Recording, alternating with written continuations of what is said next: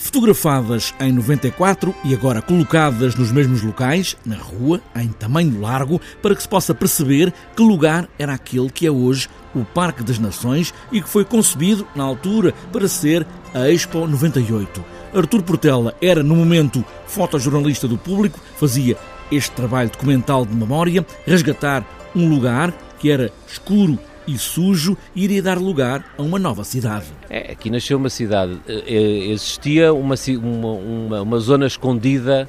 uh, em 94, que são uh, a altura que são feitas estas fotografias, existia uma zona escondida da cidade em que as pessoas pouco, uh, pouco conheciam e muito pouco habitada, eram poucas as, as indústrias que aqui existiam eram grandes, mas era pouca gente que trabalhava aqui. E, e é verdade, por isso, uh, em 94 houve uma premência de fazer um, um levantamento fotográfico do que existia aqui, porque uh, a Parquespa chegou à conclusão que isto era uh, uma zona eh, esta memória ia apagar-se completamente e por isso era preciso fazer um registro fotográfico do que existia aqui nesta altura e, pronto, e agora convivo e, e, venho aqui muitas vezes com a família também. A urgência de guardar uma memória, agora avivada pelas fotos, nos mesmos locais ou em locais escolhidos para que sejam vistas por quem passa na rua. Começa pela Torre Galp, onde aí estão as petrolíferas, depois eh, para o Oceanário, onde está a Loca dos Olivais e a Ponte Cais, eh,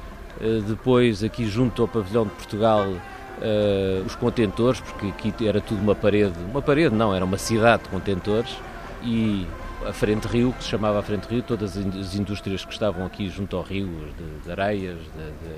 ferros, etc. Depois, junto à estátua do Homem-Sol, no centro, à frente do Centro Comercial Vasco da Gama, está um núcleo com a habitação e o matadouro, e, e, depois no último núcleo, já perto da Torre Vasco da Gama, ali por baixo da Ponte Vasco da Gama, uh, temos as imagens do, do, Rio Trancão, como era, muito poluído na altura, uh, apesar do poluído às vezes faz um belo reflexo, aquilo até parece bonito,